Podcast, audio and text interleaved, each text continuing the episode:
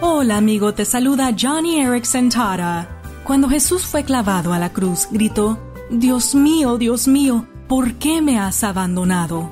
Es asombroso pensar en que mientras Jesús sangraba profusamente, aún en su dolor, él citó la palabra de Dios, pues esa misma frase, Dios mío, ¿por qué me has abandonado? la puedes encontrar en el Salmo 22. Entonces, ¿por qué es que Jesús repetía un salmo mientras moría en la cruz? Creo que tal vez en parte fue para mostrarnos a dónde debemos ir para encontrar respuestas cuando sufrimos. La Biblia. Oh amigo, amiga, no importa cuál sea tu cruz, puedes hallar fuerza y consuelo cuando en medio de tu sufrimiento lees, escuchas y declaras la palabra del Señor. Abre tu Biblia y repite las palabras de Dios.